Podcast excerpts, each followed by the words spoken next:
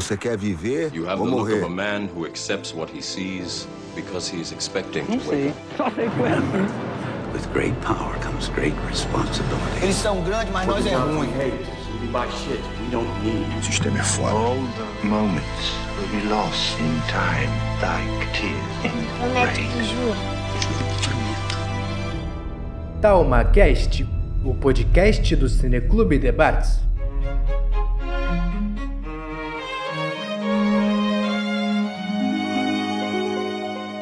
Saudações a você que deu play e que está conosco aqui neste episódio do TalmaCast, como sempre, sempre especial, sempre um episódio especial, recebendo hoje Frederico Suete para poder falar sobre tantos assuntos relacionados à história de Bom Jesus, à produção audiovisual, ao fomento desse resgate da cultura local através né, de registros históricos, através de narrativas audiovisuais, algo que nos instiga muito e é um prazer imenso tê-lo novamente aqui conosco. E você sabe, você que está nos ouvindo aí, o TalmaCast é um projeto de extensão do IF Campos Bom Jesus, cujo objetivo é avaliar as possíveis contribuições de um podcast enquanto ferramenta de ensino interdisciplinar e integração dentro da comunidade escolar do IF Fluminense Campos Bom Jesus. E nesse sentido, a gente quer já convidar todos vocês a darem uma olhada nos outros episódios, nas outras produções que a gente tem e também deixar vocês aqui atentos para a grandiosidade dos conteúdos que a gente vai abordar aqui, principalmente se você, ouvinte, é aqui de Bom Jesus e região, e também das regiões das quais nós vamos abordar. Pois vamos fazer aqui um resgate é, histórico da- da- das origens de Bom Jesus. E é isso, vamos nessa.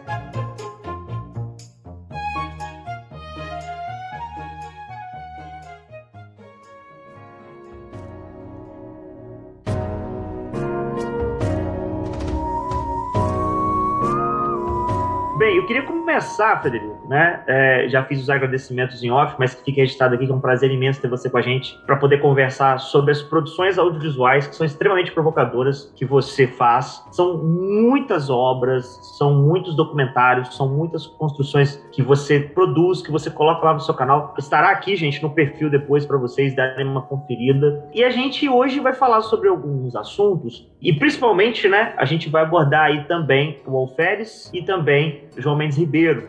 E aí, antes da gente né, começar propriamente, eu queria que você trouxesse para o nosso ouvinte do que se trata um pouco essas produções. Não no sentido de ser um spoiler, mas no sentido de ser uma breve apresentação, um breve resumo do que essas obras elas estão propondo, o que você está propondo com essas obras. Lembrando que esse episódio aqui é para a gente fomentar em você, ouvinte, né, ali o interesse, né, de a inquietação para poder conferir, se você ainda não conferiu, conferir ainda esses documentários. É, eu desde 2014 que me despertou a vontade de criar um canal de produção exclusiva de conteúdo audiovisual em Bom Jesus. Só que eu não tinha conhecimento nenhum de edição, de produção, fazia vídeos caseiros, literalmente, e botando uma pauta de audiovisual. O nosso Fluminense até despertou interesse, fez uma entrevista comigo na época, e com o passar do tempo, a partir de 2017, eu comecei a dominar os editores de vídeo, aqueles disponíveis gratuitos,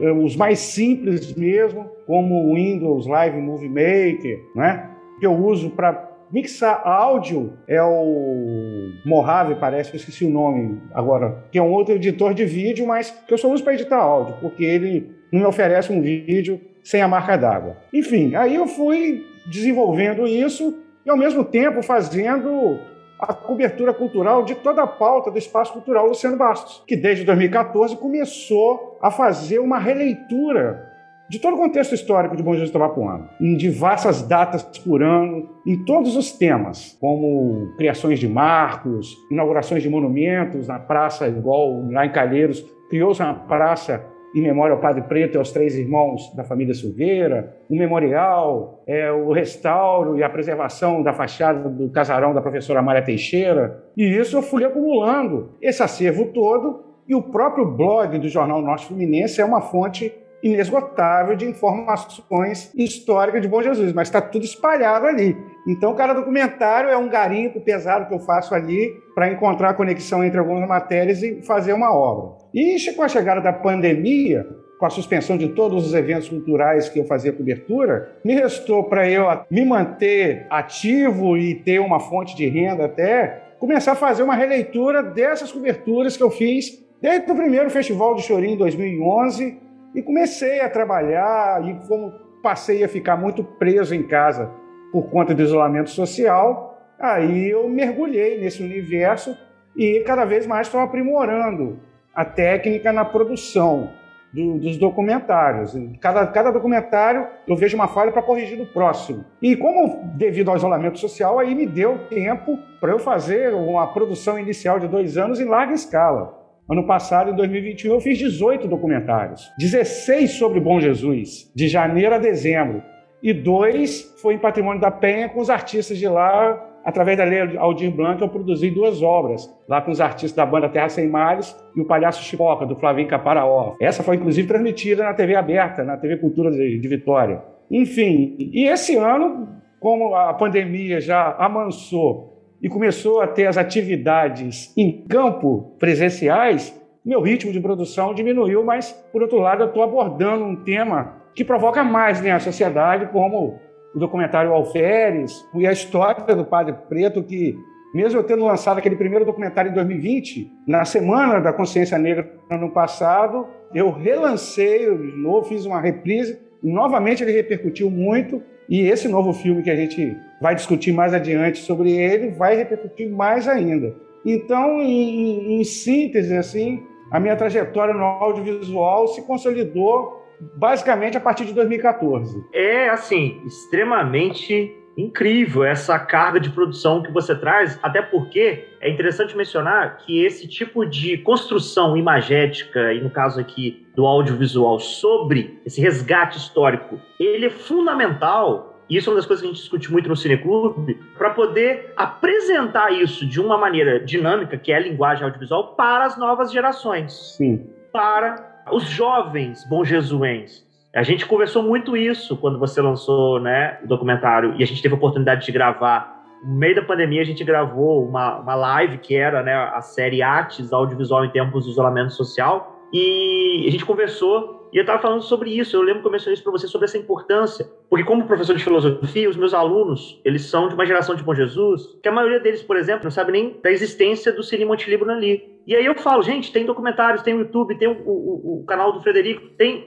fontes onde você pode beber para saber a história da cultura da sua cidade. Mas mesmo assim, Frederico, eu percebi que eu preciso ir mais além do que apresentar a, a, indicar as obras, eu preciso fomentar o interesse. E episódios como esse aqui, eles são para isso, para instigar nos agora ouvintes esse interesse pela cultura local e pela história local. E aí é isso, mas o interesse, que é o motor do processo, é algo que também foi motor para você. Por isso que eu queria te perguntar como surgiu esse gás. Dá para ver claramente que, a, que o audiovisual é sua paixão.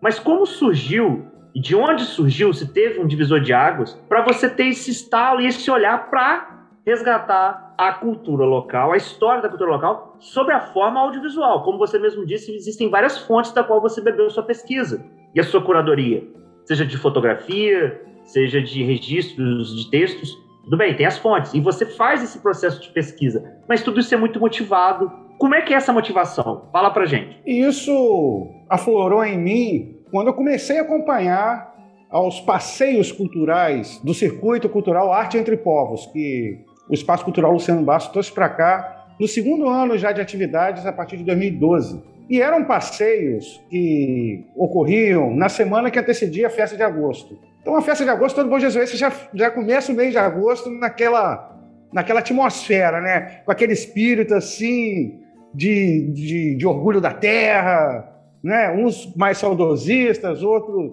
mais apegados à nossa história, à história da festa de agosto, e começando a percorrer e vendo o entusiasmo do Gino, a gente descobrindo fatos novos e a riqueza da própria história. E a gente para para pensar, por que eu não aprendi tudo isso na escola aqui em Bom Jesus? Por que que, apesar da gente, por exemplo, na escola aprender que o Pico da Bandeira é o terceiro ponto mais alto do Brasil, mas ninguém fala que a gente de Rosal, em diversos pontos da parte alta de Rosal, a gente avista o Pico da Bandeira muito de perto. A história do governador Roberto Silveira, por exemplo, eu estudei anos lá no Roberto Silveira e eu só fiquei sabendo que ele nasceu aqui quando eu já era adulto, não agora recente. E a grandiosidade de Roberto Silveira e isso eu comecei a me aproximar também através do Espaço Cultural Luciano Bastos, com aquele trabalho que durou um ano e meio até a construção do Memorial dos Governadores e acesso a vários documentos, pessoas trazendo fatos novos. E a gente tem que ter um olhar. E eu passei a sair de Bom Jesus, como eu tive essa experiência de morar fora de Bom Jesus, morei em cidades históricas e turísticas, como Rio de Janeiro, Vila Velha. Então eu comecei a adotar esse olhar de turista e de um pesquisador externo de Bom Jesus.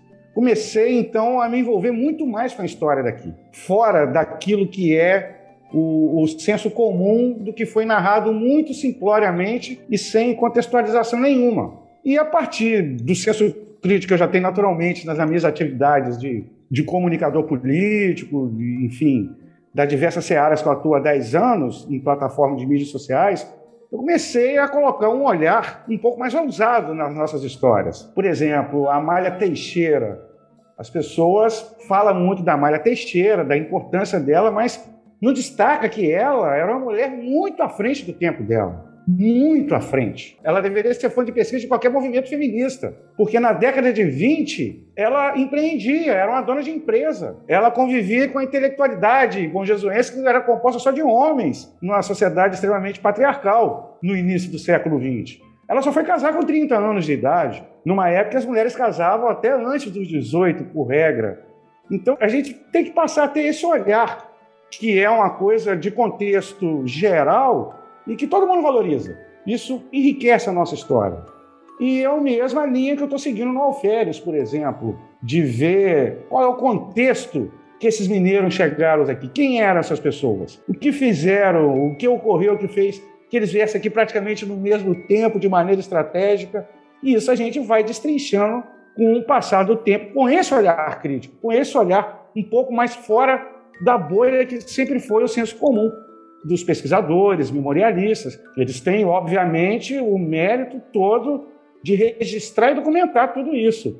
Então, as novas gerações, os professores de filosofia, principalmente, passa a fazer um estudo conjuntural. Eles colocaram o jogo de informações aí.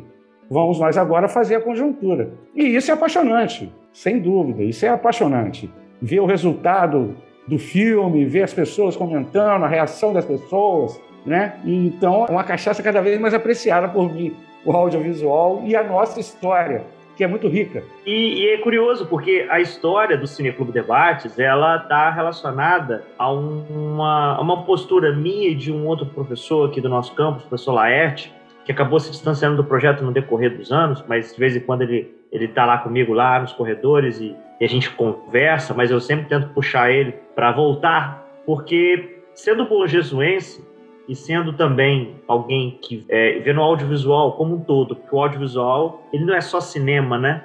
O, audio, o, o audiovisual ele é muito mais amplo e ele está nas nossas vidas, ele está organicamente ligado ao nosso dia a dia, porque tudo tudo hoje se tornou, ainda mais com as redes sociais, pequenos vídeos e vídeos. O audiovisual, ele tá mais do que o cinema, como eu disse, né? Ele, ele, ele tá por aí, no dia a dia. E aí, nesse processo, naturalmente, no decorrer desses sete anos, eu fui mudando a minha ótica de um apreciador de cinema educado pela televisão, educado para o cinema hollywoodiano, eu fui descobrindo outros tipos de cinema. E aí, nesse processo, eu fui amadurecendo e fui descobrindo, redescobrindo também, certas coisas sobre minha cidade que acabam sendo, assim, fundamentais para eu entender o que significa ser bonjesuense. Quando eu penso nisso, nesse relato meu como coordenador do Cineclube Debates, do TalmaCast, imediatamente eu faço uma analogia com a atmosfera do que você traz no Alferes, que é justamente isso, uma proposta de provocar os bonjesuenses a conhecerem mais, obviamente, mas também a se entenderem como bonjesuenses e aproximar é, as pessoas dessa identidade para aqueles que não têm, como você falou, né? essa carência de um ensino da história local. Poxa, eu fui descobrir velho essa questão do Roberto Silveira, eu fui descobrir velho uma série de coisas Sim. que então, que então por, por ter vivido muitos anos, eu não tinha construído uma certa identidade. Você falou da atmosfera da festa de agosto, é incrível. Eu senti a atmosfera, mas eu não tinha o entendimento do simbolismo por trás da festa de agosto que hoje eu tenho com 36 anos. Exatamente, Você exatamente. entende? Então, quando a gente fala, traz isso para o nosso podcast, a presença sua, você falando sobre todos esses problemas, estamos aqui discutindo problemas seríssimos de uma educação cultural local. Ou seja, a gente está querendo fazer uma reflexão para mudar isso e, quem sabe, usar esses materiais como forma de, de fazer essa reeducação para os velhos e para os, os jovens.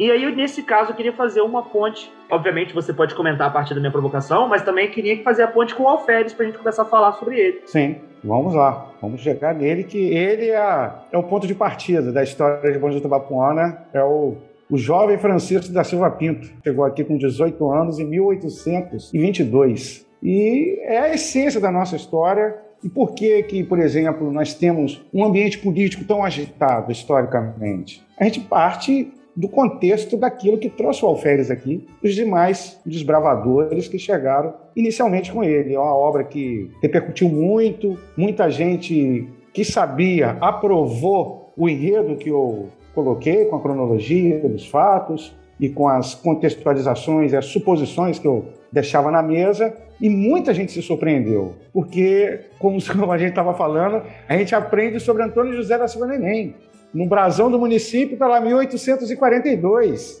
Né? Então, é uma distorção absurda de uma pessoa que não fez nada. Ele chegou aqui, talvez até por engano, porque ele tinha terras na região de Apiacá, na verdade, Antônio José da Silva Neném. A Paula Braços ou a Cláudia, não sei qual das duas irmãs do Gino, já descobriu um registro, uma transação de terra deles em Apiacá. Ou seja, ele saiu de Bom Jesus e não foi direto para Piúma. Ele ficou um tempo na fazenda, que era uma região chamada Santa Luzia. E foi o próprio Alferes que comprou a fazenda dele, que é onde foi criada a família de um dos filhos do Alferes, que é onde a ponte do Jader. Jader Pinto Campos de Figueiredo, que é um neto do Alferes, o construtor da ponte do Jader. E esses detalhes que foram surgindo através do filme Alferes é mediante a riqueza do personagem, que o Alferes, na verdade, é o primeiro filme de uma trilogia que eu vou narrar a história da fundação e construção de Bom Jesus até a emancipação definitiva, em 1938. Então, o Alferes, por ser um personagem tão influente na fundação e na, no desbravamento de Bom Jesus, eu contando a história dele, eu acabei que resumindo a história da fundação de Bom Jesus do Itabapuana. A sequência, o segundo filme, que será lançado em agosto, na festa de agosto, ele narra a história da fundação do município propriamente dita. Ele vai ter um foco a partir de 1848, vai ter algumas citações dos primórdios, mas o foco é a partir de 1848, quando o Alferes retornou e começou o desenvolvimento das edificações no vilarejo e a formalização de praticamente todos os distritos, que exceto Calheiros, que foi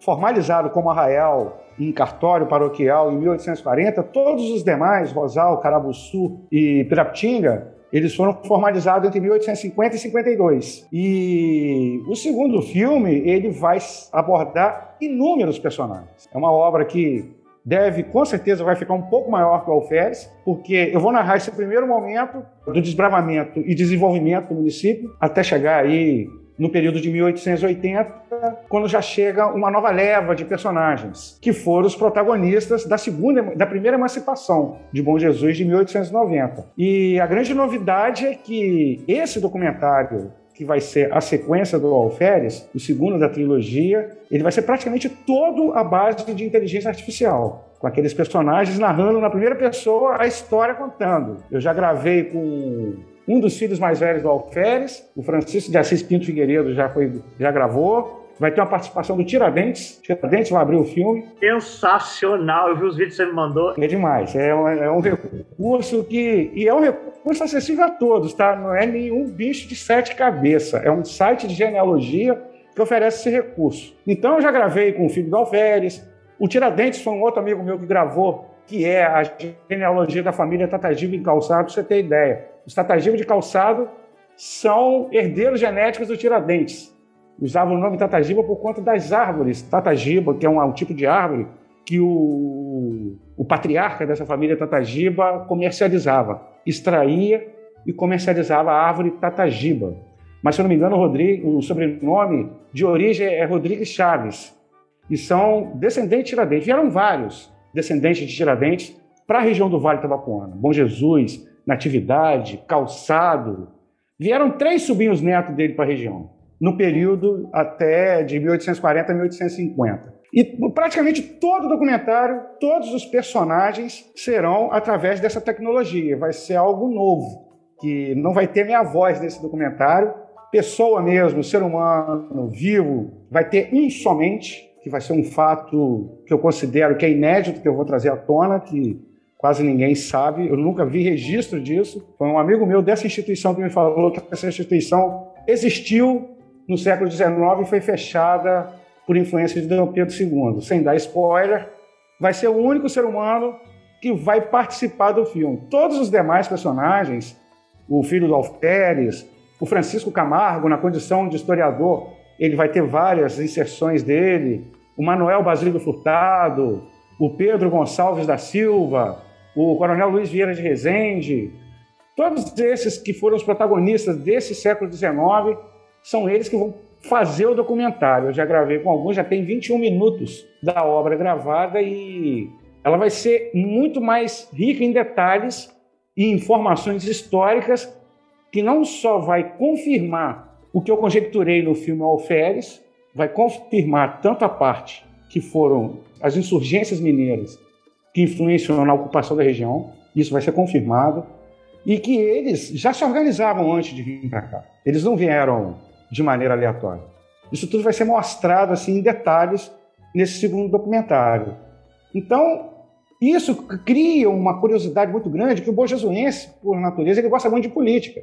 E ele vê que foram vários eventos políticos históricos que impactaram na povoação de Bom Jesus. Esses mineiros não eram pessoas assim alheias à vida política. Isso foi mostrado no próprio documento Alferes com os títulos militares que eles vieram Todos eles eram pessoas que ou estavam envolvidos diretamente nas revoluções, ou antepassado, ou era parente, ou pelo fato de ter um título militar, você já pode considerar que era uma pessoa do meio político de poder aquisitivo. Né? E a repercussão se deu muito em cima disso da surpresa, que as pessoas estavam muito presas ao Antônio José da Silva Neném. E ele, na verdade, ele não tem papel nenhum na construção do Bom Jesus Tabacon. O próprio Alferes, né, é uma, uma, uma, um título militar, né? É, é como se fosse um segundo tenente. Sim. Ele era muito jovem, então ele ganhou o título de Alferes pela idade dele, que não tinha idade de ter uma graduação maior. E, e, o, e o, interessante é, nisso que você está dizendo é sobre, então, o lançamento de um olhar sobre um personagem e como você tinha, né, como você mesmo menciona, o personagem tem essa carência. Tinha, né, mas aí o teu, o teu documentário traz isso à tona, é uma carência de, de uma atenção maior para poder fazer a devida justiça em relação a, a menção dele como um dos fundamentais atores da Fundação de Bom Jesus, né? Sim. E isso é muito interessante porque é extremamente provocador, né? Então, assim, Obviamente você está se segurando aí para não contar essa revelação. Tem só, só mesmo quem vai assistir o segundo documentário vai ver. Exatamente. Estaremos lá para poder comentar também. Mas é interessante, pô, legal, você vai, você vai estrear ele na festa de agosto. Na festa de agosto. Não definiu o dia, se vai ser 13, 14 ou 15 mas vai ser na festa de agosto. Bacana demais, bacana demais. Porque nele tem a passagem da criação, do surgimento da festa de agosto. Eu já fiz um documentário, né, A Festa do Interior, que é a história da festa de agosto, e nesse, da segunda parte do Alferes, eu narro, assim, brevemente, assim, coisa de três minutos, o surgimento da festa de agosto, que se dá em 1863, aqui na cidade, 1860, lá na Barra do Pirapitinga, enfim. É por isso que eu vou juntar até porque, para as pessoas tirar um pouco da cabeça, que a festa de agosto não é o aniversário do Bom Jesus. Não é a data que se celebra a emancipação política e administrativa de Bom Jesus, como é, ocorre nas demais cidades. Todas as demais cidades comemoram a emancipação. A festa de agosto é uma festa religiosa de tradição açoriana, que é a festa do Divino Espírito Santo e que tem peculiaridades que, apesar de ser praticada em todo o mundo, onde tem a comunidade portugueses açorianos, eles têm a devoção ao Divino Espírito Santo, Mas aqui Bom Jesus, por exemplo, é a única no mundo que é feita em agosto, porque a, o Divino Espírito Santo é celebrado em maio, no período de Pentecostes. E aqui mudou por conta do café. Por causa da colheita de café, que tinha festa profana, para girar dinheiro na cidade, convenceram a paróquia, em 1875, a passar a festa para agosto. Mas é uma festa originariamente em maio. Em qualquer lugar do mundo é feita em maio. E isso é quando ocorre a festa de agosto e os festejos da coroa do divino aqui em Bom Jesus, os sites de comunidades portuguesas na Europa e nos Estados Unidos noticiam isso, essas peculiaridades e a tradição dessa festa aqui em Bom Jesus. Tem um site de uma comunidade portuguesa em Nova York que noticia os festejos da coroa aqui. Tem outro em Portugal, parece que tem outro na Suíça. São comunidades açorianas que acompanham como é que é mantido até hoje essa tradição, que são vários séculos em Portugal, aqui em Bom Jesus, quase 160 anos que é praticado, com as, com as mesmas relíquias que chegaram em 1860, a coroa e o cetro de Rio Pomba, Minas Gerais. Então, é por isso que vai ser lançado na festa de agosto, que é o período onde nasceu a festa de agosto, e para as pessoas entenderem a história um pouco mais de Bom Jesus. E o terceiro episódio eu vou lançar em dezembro, que foi o mês da emancipação né, definitiva de Bom Jesus, e também foi a primeira emancipação. As duas emancipações ocorreram em dezembro. A definitiva foi no dia 14 de dezembro, a assinatura do decreto né, e a instalação do município no dia 1 de janeiro. A primeira emancipação foi no dia 25 de dezembro, foi decretada pelo governador Portela. As pessoas vão entender por que, que a Praça Governador Portela fica entre as ruas Gonçalves da Silva e Abreu Lima. A história da primeira emancipação tem a ver com esse posicionamento dessas, desses três endereços que vai ser detalhado no, na sequência. Muito interessante, muito interessante, porque é, realmente espero que a gente esteja cativando o nosso ouvinte, porque eu estou extremamente cativado curioso aqui para poder acompanhar. É incrível, são ruas que fazem parte da história de cada bom jesuense. Por exemplo, eu tenho 36 anos, é, nossa, eu passei por essas ruas da minha infância, minha adolescência, e, e, é, e, é, e aí, como eu, como eu havia mencionado, essa, essa, esse poder do audiovisual de não só trazer à tona o que está por trás disso que a gente lida todo dia, mas de provocar a gente mudar o nosso olhar. O audiovisual faz isso, a gente trabalha com isso no Cineclube há muitos anos que é usar justamente o audiovisual para provocar as pessoas a mudarem seu olhar sobre essas coisas que estavam ali o tempo inteiro. Você está citando ruas, é a Praça Central de Bom Jesus, e a possibilidade da gente, com esse documentário, mudar a nossa forma de olhar esses lugares que fazem parte da nossa história aqui, de todo Bom Jesuense, né? É. Sim, porque a gente vai saber ah, o grande público vai ter o conhecimento direto de quem foi o governador Portela, o governador Francisco Portela, e vai entender por que está posicionado. De um lado Abreu Lima, de outro Gonçalves da Silva. Isso vou até ter. Estou até pensando em produzir uma arte né, com a imagem aérea para fazer a narrativa dos fatos em cima desse encontro das duas ruas com a praça. E isso tudo dentro do contexto da primeira emancipação. As pessoas veem o Big Hotel, por exemplo, não fazem ideia que ele foi construído em 1875 e era a mansão do Tenente da Teixeira. Era um palacete. Era a casa do Tenente José Teixeira. Ele foi vários espaços públicos um tempo, mas o Tenente José Teixeira é um dos irmãos Teixeira de Siqueira, que chegaram na Barra do Pirapitinga por volta de 1857 e que enriqueceram com a extração de madeira. Eles já tinham poder econômico, o pai deles, lá em Rio Pomba, Minas Gerais, já era um cara de poder. Né? E o Tenente José Teixeira de Siqueira ele parece que dos três irmãos que chegaram primeiro foi o que mais prosperou. E ele foi muito influente em diversos momentos da história política de Bom Jesus na segunda metade do século XIX. Era um republicano ferrenho. Ele abriu as portas do palacete dele, que é hoje o Bigotel, para fazer o baile da República, em 1889, na proclamação da República. A história que sucedeu a abolição da escravatura e precedeu a proclamação da República Teve fatos ocorridos aqui em Bom Jesus, que eu vou trazer a público nesse segundo documentário, que foram de repercussão nacional. Disputas violentas mesmo, da polícia imperial partindo para dentro dos republicanos, quebra-pau mesmo. Aqui teve conflito, em virtude daquela tese do Alferes. Esses fazendeiros eram todos liberais. E, na sequência, os liberais se tornaram republicanos. Tanto que Itapiruna é a primeira Câmara de vereadores da história do Brasil a ter maioria republicana ainda no regime monárquico. Essa é história. porque os, os, os desbravadores de Itapiruna vieram no mesmo contexto de Bom Jesus. É, foi a ocupação do norte fluminense e do sul do Espírito Santo vieram do mesmo contexto que veio para Bom Jesus. não sei como é que se deu a construção desses outros municípios.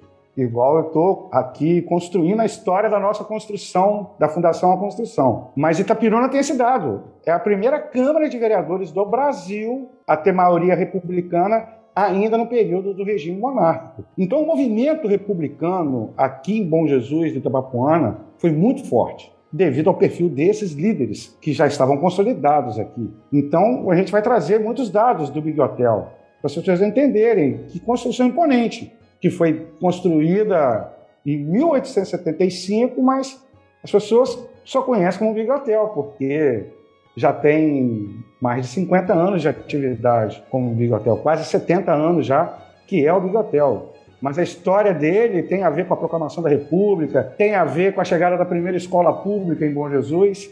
O primeiro colégio Pereira Passos, onde hoje é o Roberto Silveira, antes era Pereira Passos, era o Grupo Escolar Pereira Passos. Eu sabia. O prédio que hoje, o Roberto Silveira, ele passou a ser, se não me engano, em 1980, que passou a ser denominado Roberto Silveira. Era o Grupo Escolar Pereira Passos. E eu estudava lá nesse período que mudou de nome. E o primeiro Grupo Escolar Pereira Passos, instalado em Bom Jesus no início do século XX, foi lá no Bigotel. Assim como lá foi a primeira sede da prefeitura na segunda emancipação de Bom Jesus, a partir de 1950, que se transformou no Big Hotel com meu tio Mário Soete, irmão do meu avô. Então tem muito, a gente vai trazer muita coisa nesse segundo documentário. Por isso que eu acho que ele vai até passar um pouquinho de 60 minutos, uhum. vai exceder, porque o Alferes, eu concentrei a história em um personagem com alguns outros secundários. Esses não, esse, esse segundo terá diversos protagonistas, cada um a seu tempo.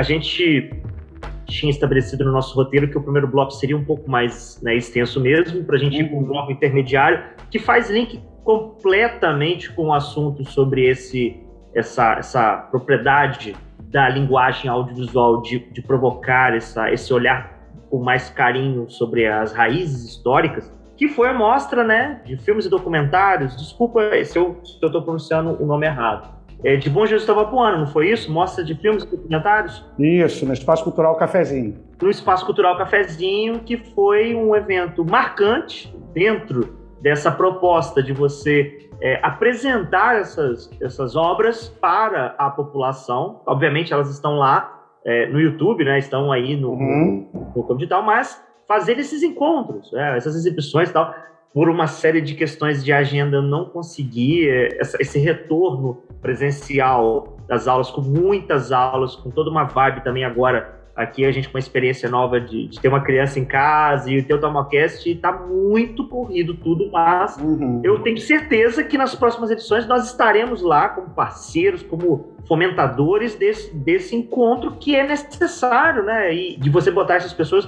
E eu queria que você falasse um pouco de como foi essa mostra. Bem, foi assim extremamente positiva sobre todos os aspectos. Mas o principal dele foi a reação do público, seja os adultos que foram ou os mais jovens, seja os que assistiram os meus documentários ou os documentários do Philip Johnston, que produziu junto com a editora Norte Fluminense, um que foi produzido em 2017 sobre o Carnaval, o ressurgimento do Carnaval Cultural do Bom Jesus, e uma recente sobre o Padre Preto, uma cena do Andrezinho na canoa no Rio. São dois curtas, assim, de aproximadamente 20, 25 minutos. E eu apresentei no primeiro dia o Alferes, no segundo, um documentário sobre o Rosal, que é Rosal, Utopia, Realidade e Harmonia. E encerrando no domingo, eu apresentei Itabapuana, Memórias, Expedições e Agressões, que é uma obra sobre o Rio Itabapuana. Três longas metragens, documentários assim o mais curto de todos foi o Alferes, com 50 e poucos minutos. De Rosal, uma hora e vinte, porque é muita coisa para falar de Rosal. Não dá para fazer meio termo com Rosal, entendeu? E por mais que você assiste no YouTube, seja num computador com a tela boa, ou mesmo na TV, não é igual a sensação de estar no meio de um grupo várias pessoas, 20 pessoas, 30 pessoas, no escurinho, com aquela tela grande, o som alto, a sensação de estar dentro de uma sala de cinema. E isso foi como se fosse um test drive né, para o meu trabalho, para ver como é que o público reagiria. Porque a grande dimensão da tela ela causa reações coletivas, sim, a cada passo, a cada informação ou uma cena. E o grande retorno foi o interesse dos jovens pela história de Bom Jesus, com esse olhar um pouco mais crítico, um pouco mais filosofado, digamos assim, contextualizado. E eles ficaram muito interessados em saber da genealogia do Alferes, quando o filme termina, né, com aquela sequência de, de pessoas que nasceram depois dele. E isso foi tão positivo que o Adilson e a Martim, o Adilson Figueiredo, que é o proprietário, que é Cafezinho, Café, Escola de Arte Atelier. Eu e o Gino Bassa, a gente fala espaço cultural, né? Mas o nome certo é Cafezinho, Café, Atelier, Escola de Arte. O proprietário é o Adilson Figueiredo, a Martinha Salim é a, é a gerente geral lá, e eles estão entusiasmadíssimos em fazer uma programação semanal, pelo menos um filme exibido todos os sábados. Eles vão procurar alguns parceiros comerciais para financiar o equipamento, né? o projetor, a tela, o data show, o som. E uma vez por ano fazer uma mostra, mas incentivar as pessoas a produzirem e premiar. Ter um júri de avaliação e premiar o documentário que, que for escolhido pelo corpo de jurados. Aí eu até comentei com ele, cara, procura o Rafael Tardinho do Cine Clube Debates para ele te ajudar nessa aí, para incentivar essa galera de Bom Jesus a botar a mão na massa, cada um contar a história sobre a sua ótica, independente do tamanho, seja curta, longa. Eu, particularmente, eu faço questão de trabalhar as minhas produções com todos os recursos que qualquer um tem acesso, de fácil manuseio, para justamente o diferencial ser a imaginação, a criatividade do autor da obra ou dos autores da obra. É, você viu o documentário novo sobre o Padre Preto, ele traz alguns recursos e efeitos que não tinham os outros documentários, que é um editor de, de, de vídeos gratuito que eu baixei no celular, o YouCut. Excelente! É o editor que eu procurei a vida inteira, porque ele me oferece tudo quanto é tipo de recurso e não bota aquela marca d'água indecente na tela. Ele me entrega uma tela limpinha, entendeu? Para botar a marca d'água que eu quiser. Então eu continuo usando as mesmas ferramentas que qualquer um pode usar. Que qualquer um pode usar. É uma produção que depende única e exclusivamente da disposição, disponibilidade de tempo da pessoa ou das pessoas e da criatividade de cada um.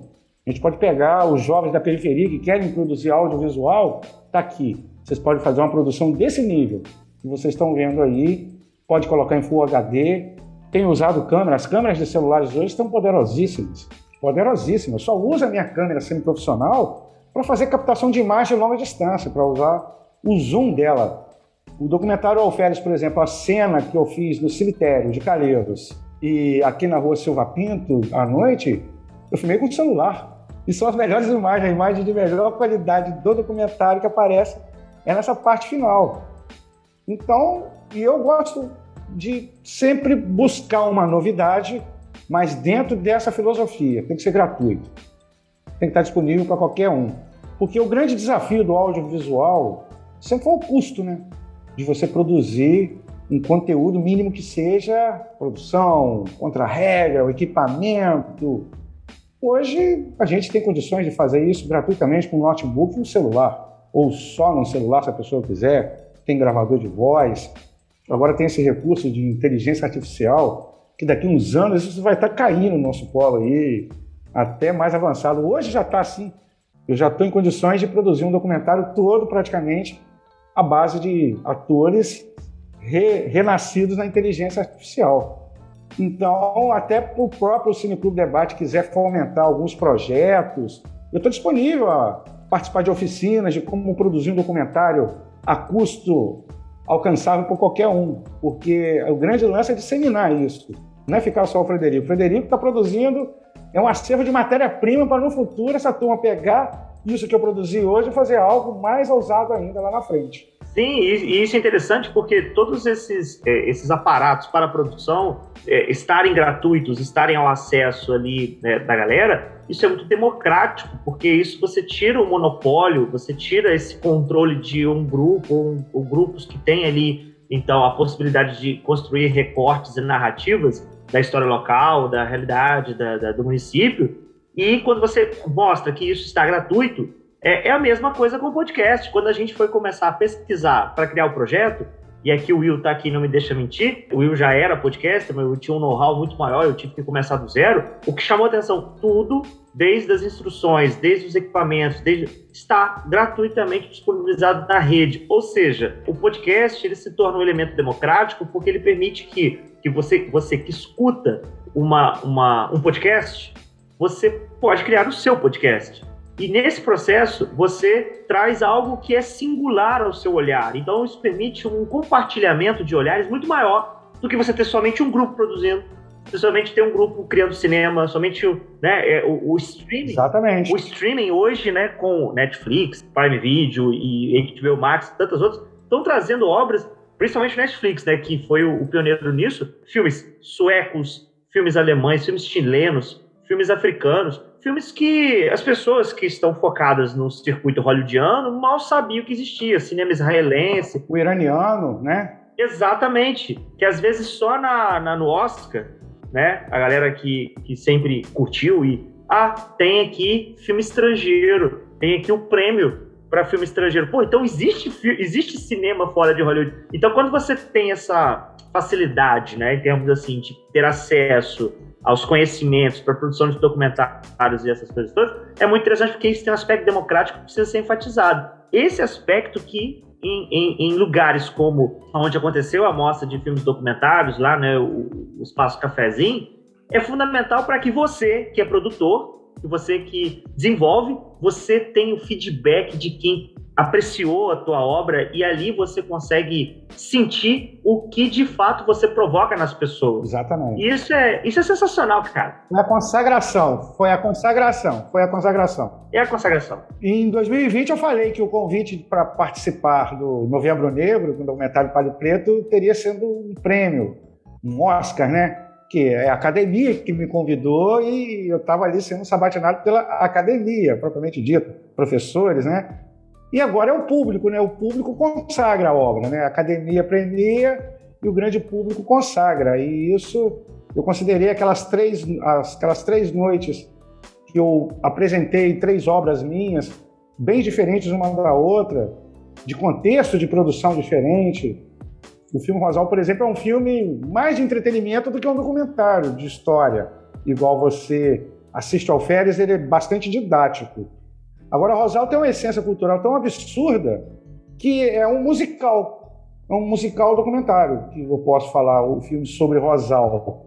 E ele fecha ainda no penúltimo bloco com a história da luz do Monte Azul, onde eu trouxe alguns, algumas testemunhas dos fatos que deram depoimento no documentário. E eu consegui um efeito num programa de, que vem no computador mesmo, o Fotos do Windows 10, que me deu um, um efeito bacana da luz, entendeu? Eu consegui um, um tom noturno e consegui fazer uma narrativa com um efeito bacana. E isso na tela grande ficou muito maneiro. As pessoas se impressionaram com, com aquela cena quando começou a surgir, a, a sair na voz. Então, a presença do público e a ação do público é o grande prêmio que, que o produtor de qualquer conteúdo visual ele pode ter, entendeu? E é isso que eu vivi nesses três dias lá no cafezinho.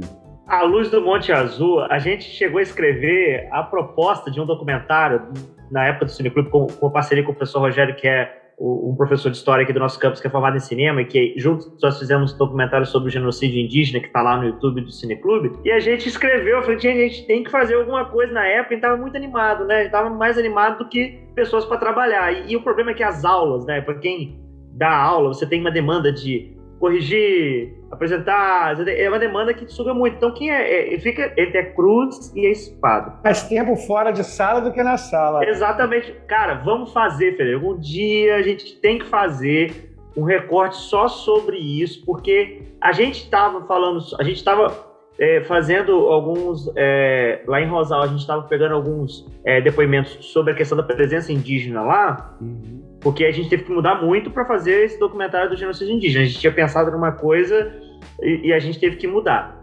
E aí surgiu a, a, questão do Monte Azul e começamos. Isso está gravado em algum lugar, isso na época, a gente deve ter uns cinco anos. E as pessoas começaram a falar e a gente viu que a relação das pessoas com essas histórias é diferenciada. Muito. Isso é muito interessante, cara, porque tem o um elemento do mistério, tem o um elemento da racionalidade, uma explicação técnica para o fenômeno, mas ao mesmo tempo as pessoas elas falam como se aquilo, se o mistério ele, ele fosse cativante para um modo de viver. Aí eu falei, nossa, dá para filosofar aqui. Ele tem os, entre os próprios rosalenses aqueles que dão origem ao mistério da fé, a uma história relacionada à fé, Inclusive, um dos depoentes do documentário ele fala sobre isso, a origem da história da luz, de um fazendeiro que fez uma promessa de curar o filho. O filho curou e a promessa era fazer um cruzeiro e iluminar o cruzeiro. O fazendeiro construiu o cruzeiro, mas morreu antes de começar a iluminar o cruzeiro. Aí, a partir de então, essa luz começou a aparecer. Essa é a versão que consta da parte dos, dos mistérios da fé, né? Mas se você analisar os relatos, pelo menos as três testemunhas oculares que participam do documentário sobre o Rosal, eles dão um, uma, uma descrição muito semelhante entre eles. Apesar de ter sido filmado em situação totalmente diferente, em tempos diferentes, e eles testemunhados em tempos totalmente diferentes, em locais diferentes. A Luz, por exemplo, ela tem registro de aparições não só na região de Monte Azul, mas na região do Bálsamo, de Santa Fé, na Piedade. Ou seja, você pode levar para um lado de um fenômeno metafísico que tem algum elemento no solo daquela região que proporciona isso. E tem mais. Existe uma outra história de uma outra luz misteriosa na região serrana de Bom Jesus que eu vou trazer em breve, que é a luz do Mãe do Ouro, de Pirapitinga, da Pedra Branca de Pirapitinga. Aham, uhum, já ouvi falar. E você sabe quem conta essas histórias? Quem visualizava essas luzes eram os moradores de Itapiruna essa história da luz da Mãe do Ouro, porque a Pedra Branca de Pirapitinga é o ponto mais alto de Bom Jesus. São aproximadamente 1.200 metros de altitude. Você avista a Pedra Branca em diversos pontos de Itapiruna. Eu já filmei a Pedra Branca ali perto do Caiçara, com a minha câmera, parado dentro do carro, puxei o zoom, filmei a Pedra Branca, da reta do Caiçara em Itapiruna. Então, no livro sobre a história de Itapiruna, tem um capítulo que fala o fenômeno da luz da Mãe do Ouro em Vargem Alegre. Porque nessa época Pirapitinga era conhecido como Vargem Alegre. Até hoje, os itaperunenses só chamam Pirapitinga de Vargem Alegre. Se você falar Pirapitinga lá em Itapiruna, eles vão achar que você está falando de Pirapitinga de Minas. A nossa Pirapitinga só chamam de Vargem Alegre. Existe uma relação muito próxima de Itapiruna com Pirapitinga. Uhum. E eu já encontrei, entrei em contato com os pesquisadores, alguns amigos lá de Itapiruna, e eles estão atrás de um exemplar do livro e eles vão fotografar esse episódio que eu tenho agendado para muito em breve uma subida na Pedra Branca. Vamos subir de madrugada. Rapaz, pra... eu tô doido para subir na Pedra. Eu tentei subir, um amigo meu de que mora em. É o Bruno aqui do Cineclube, ele também é, ele é psicólogo, ele também é, é, é parceiro nosso aqui. É, a gente tentou, né, amadorismo, né? A gente pegou uma, saímos bem cedinho e tentamos subir por Gente. Tem dois acessos, parece. Um pela estrada da Quejeira, entrando na fazenda, na estrada da Fazenda do Bonito, e a outra indo na Fazenda das Areias. E agora eu não vou ler. Nossa, eu tinha que perguntar ao Bruno, porque como ele foi o nosso guia, vamos dizer assim, ah. a gente foi pela estrada mesmo, e fomos indo e a gente viu que a gente estava muito. Começamos a subida, assim, né? A gente estava longe dela ainda, porque, coitado, também ele, não, ele nunca tinha subido. Uhum. E aí eu falei, gente, deu tudo errado, a gente não levou água. Foi uma, foi assim. não, você tem que ir paramentado. Não, a gente não foi. Cara, a sola do meu sapato soltou, eu vim com um pezinho, um pé não, foi um caos. A gente queria sair de casa e ir no mar. Rapaz, a gente saiu de lá falando: um dia a gente vai subir essa pedra branca. E aí a gente vai voltar. Poxa, Frederico, vamos ver, né? O problema é que você tá querendo ir de madrugada. É, eu vou fazer uma subida. Aí, pra mim, ferra tudo com criança. Eu vou subir de madrugada que eu quero fazer uma filmagem do sol nascendo lá de cima. Botar a Aí câmera sim. no tripé, fazer, deixar a câmera no tripé e o sol sair debaixo das nuvens. Fazer um time-lapse, né? Exatamente. E fazer Olá. várias imagens com o sol nascendo lá, porque você vê é tudo. inédito, né? hein? Isso vai ser inédito. Só que tem um pessoal de Pirapitinga que eles estão planejando em abrir passeios turísticos a Pedra Branca. Aí é de. Eu vou te mandar a arte, e acho que vai ser agora em junho que eles vão fazer uma subida, tá? Porque as condições climáticas agora, né, não tem muita nuvem, né? Agora que é o ideal. Não é o ideal. Risco, é, é, o tempo limpo e sem risco de tempestades, de fortes tempestades, né? Que o perigo de, nesses pontos de altitude, né, são as tempestades. Então tem um pessoal lá que é o Dr. Felipe Lobão, uhum. Se eu não me engano, ele é professor do IF, parece. Não, ele, ele, ele, deu aula, ele foi temporário aqui. Ah, temporário, né? Mas temporário. agora eu não sei onde ele está dando aula. Sim. Parece que deu aula em Itapiruna também, alguma coisa assim na Unig, não sei. Uhum. Enfim, é ele e um rapaz chamado Leandro Freitas, que estão organizando. Leandro, sei quem é, ele ia subir a Pedra Branca, a gente ia subir com ele. Exatamente, eu vou te passar o contato do Leandro, do Felipe Lobão e a arte da subida. Eu esqueci a data. Vai ser agora em junho. Que legal. Eles estão organizando uma subida. Eu quero ir nessa de madrugada, que eu quero fazer um roteiro turístico, por quê? Tem um pessoal de Aracruz que é um casal, Josimar e Camila. Quem trouxe eles aqui ano passado foi o pessoal da Redi, ah. o professor Carlos Freitas, que eles vieram na condições de canoístas, né? Para fazer aquele mapeamento do Rio Itabapuana, para mostrar o potencial turístico do Rio, das corredeiras. E o Josimar é instrutor de rafting também. Ele é guia turístico de certificação nacional há 20 anos e ele tem um histórico de descida de rafting com turista em vários rios do país e ele pirou com o Rio Itabapuana. Que legal, cara. Não, eles estão se mudando para Bom Jesus. Eles já estão com atividades de rafting aqui em Bom Jesus desde fevereiro, tá? Em Calheiros. Eles que estão conduzindo lá no Rio Live? Sim, Josimar e Camila. Então, eu já vi quem são. Gente, que legal. Eu tive, eu tive a oportunidade de conhecer lá, né? Olha que, olha que loucura, né? Porque essa questão da pandemia, a gente ficou assim, a gente foi radical, a gente ficou bem em isolamento até quando, até quando deu, né? E aí a gente foi conhecer o Rio Life, ficamos encantados. Demais pelo lá, né? Nossa, e aí a gente filmou assim a galera e vimos eles, vimos pessoas instrutores ali. Eu falei, devem, devem ser eles que estavam lá. Não, são eles. É o Josimar e a Camila. Eles compraram um bote para trabalhar em Bom Jesus, um bote com capacidade maior, que o bote que eles tinham era pequeno, só dava para quatro pessoas. Agora eles estão com um bote para seis pessoas, ou seja, carrega quatro turistas de uma vez. E eles são também especialistas em trekking na montanha, montanhismo.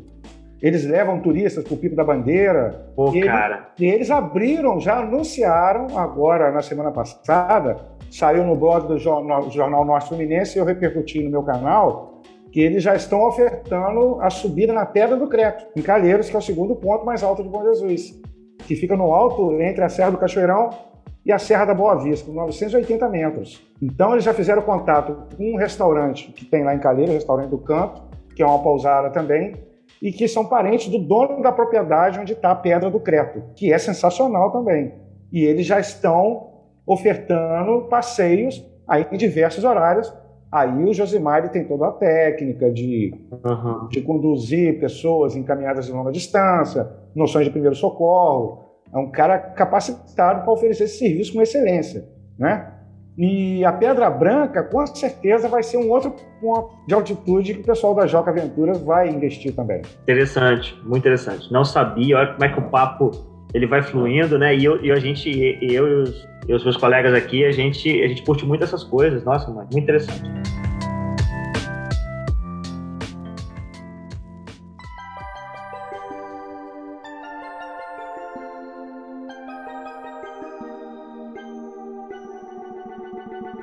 Frederico, a gente está entrando aí, Will, não me deixa mentir, a gente está entrando aí. Na reta em, final, né?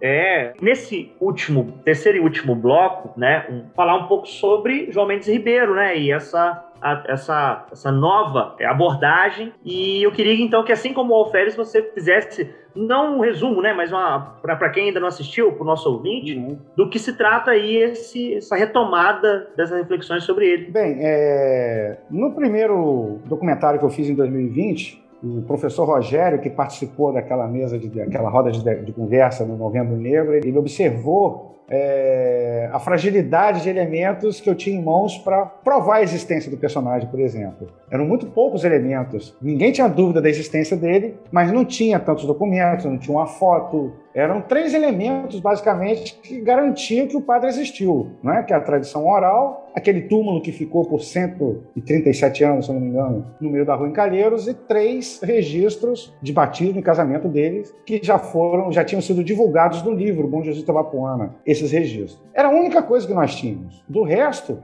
era a história que foi embasada na tradição oral. Daquele padre negro, que era um escravo alforriado, que chegou em 1867, designado como vigário de Calheiros e que sofreu uma série de perseguições pela cor da sua pele. Enfim, a história do mistério da Cachoeira da Fumaça e que ele morreu na epidemia. E depois disso, o que se sustenta é a praga do Padre Preto, né? que causou várias tormentas naquela população até 2007, quando retiraram os restos mortais e levaram para a igreja. E no primeiro documentário, como eu não tinha quase elemento nenhum para inserir um fato novo em cima da história originária, eu investi em cima da pauta do racismo estrutural, do racismo propriamente dito, saindo do, do lado convencional, somente do ato racista, né? Que a pessoa pratica contra a outra, você é preto, não gosto de você porque você é preto. Isso é um ato de injúria racial, de ofensa racista, de agressão racista, né? Agora, o racismo estrutural é aquele que anestesia todo o conjunto da sociedade. E nele tive um campo de fazer basicamente 70% da obra que foi construída.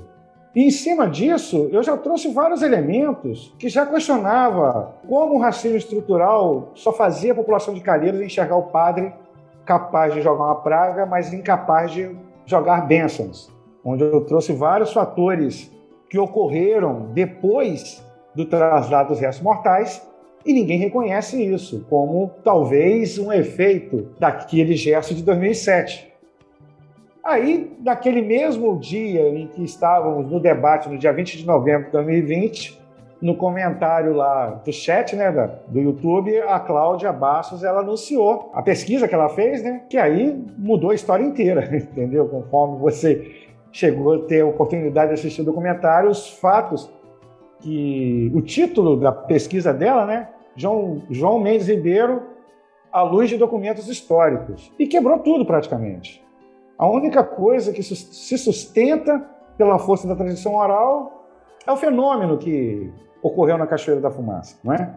E a partir dessas informações da Cláudia e com um pouco de senso crítico né, em cima, a gente criou uma história extremamente provocadora. E eu já apresentei para alguns amigos meus que é ligado à Igreja Católica e eles viram, ó, com certeza vai polemizar, mas você tratou com extremo respeito, fez questão de mostrar que no século XIX a Igreja Católica era um tipo de instituição totalmente diferente do que é hoje. Mas eu acho extremamente necessário as pessoas compreender a história como ela é. Não estou querendo, em hipótese alguma, sepultar a tradição oral, aquilo que manteve a história até hoje viva, a ponto da gente ter interesse em 2020 para cá de fazer abordagens sobre outros, outros aspectos e agora até para desconstruir a própria narrativa que a comunidade sempre alimentou. Tanto que eu abro o documentário com uma versão que eu jamais tinha ouvido, de que o padre, enfim, teria sido expulso da comunidade, não é? Essa versão eu nunca tinha ouvido. Então, um spoilerzinho que eu dou é que eu mostro que a própria tradição oral, ela cai em contradição entre ela mesma, entre as versões dela. Então, a gente, respeitando a cultura da tradição oral, aquilo que foi alimentado e sustentado pelos povos tradicionais, mas a necessidade de trazer à luz dos fatos a história real do personagem e deixar abertas perguntas que geraram esse documentário, né? Sim, trazer um movimento reflexivo através da, da, das coisas que o documentário suscita.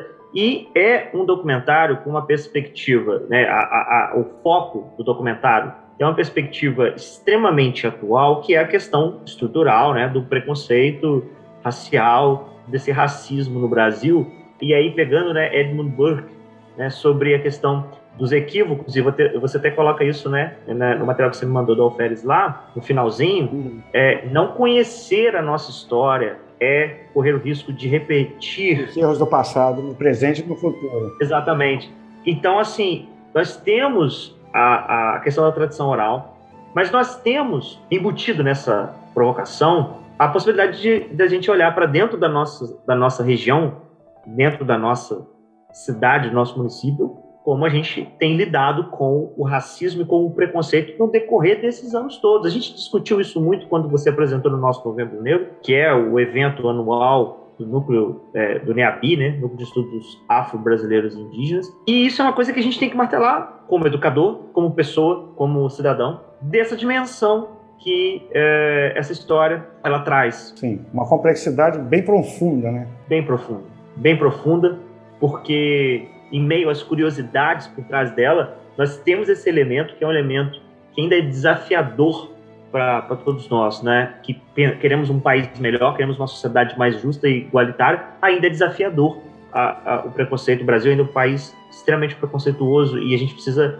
é, mesmo no interior, fomentar essa reflexão sobre isso.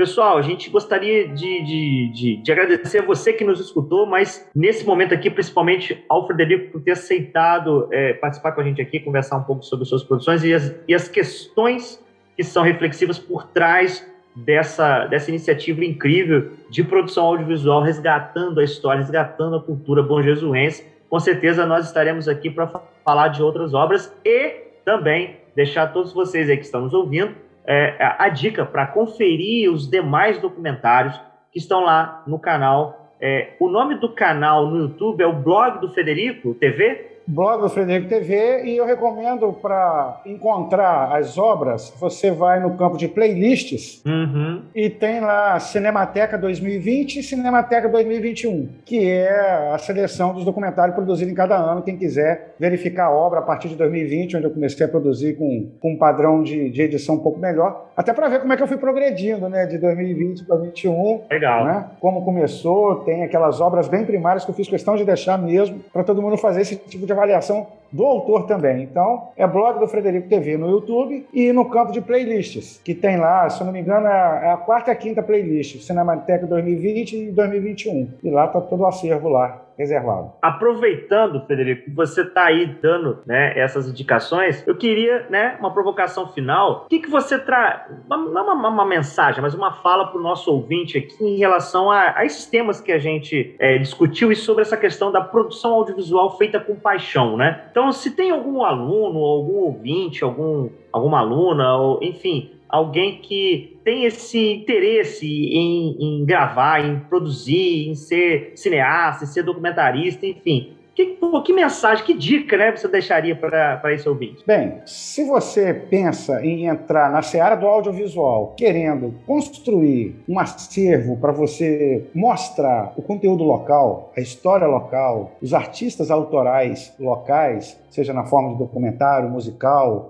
ou uma produção cinematográfica autoral, faça focado na essência daquilo que você vai colocar na pauta da sua produção. Não tenta buscar inspirações em produções hollywoodianas, nem em grandes produções brasileiras mesmo, como Tropa de Elite, que, que reporta muitas produções de Hollywood. Procurem trazer da maneira mais simples, mas porém um conteúdo mais abrangente possível sobre o ponto de vista seu mesmo que está produzindo. Coloque sempre seu ponto de vista em cima daquilo que você está historiografando ali naquele momento. Porque é aí que você vai desenvolver a paixão, porque você vai começar a ter uma ótica e começar aquele, aquele processo de contestação que a gente falou no começo aqui. Por que, que eu não aprendi isso na escola? Então, tenha senso crítico e a liberdade de você criar o seu ponto de vista, mesmo numa história que você já tem ouvido na escola, mas se você pegar um livro de uma outra fonte e aprofundar nas informações dessa história, faça com seu ponto de vista. É aí que é o caminho para você se apaixonar por ela. Sensacional, pessoal. É isso, gente. A gente sempre deixa aqui a indicação para você dar uma conferida no nosso site, que, que o link está lá na bio do Instagram, e também das nossas produções, dos demais, do, do Curadoria Coletivo, que sai toda sexta-feira, e das outras linhas temáticas desse podcast que você é, escutou aqui. Agradecer demais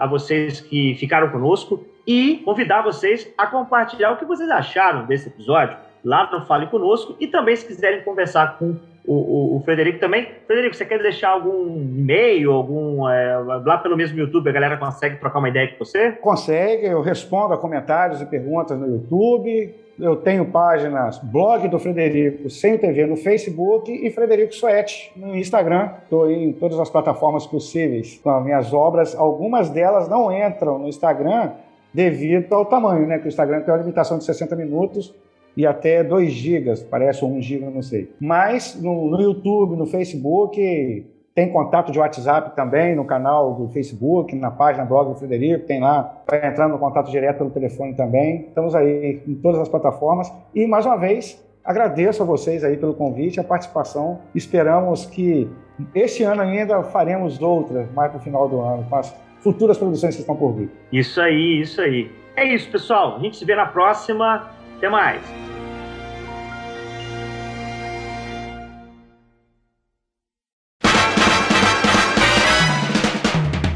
Você ouviu o Talma Cast, o podcast do Cineclube Debates.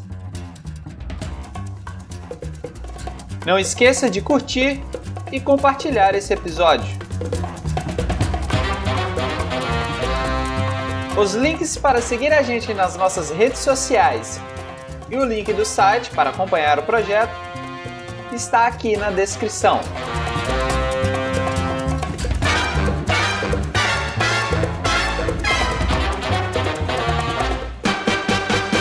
Quem assina essa edição é o William Gil, que no caso sou eu, ou Will.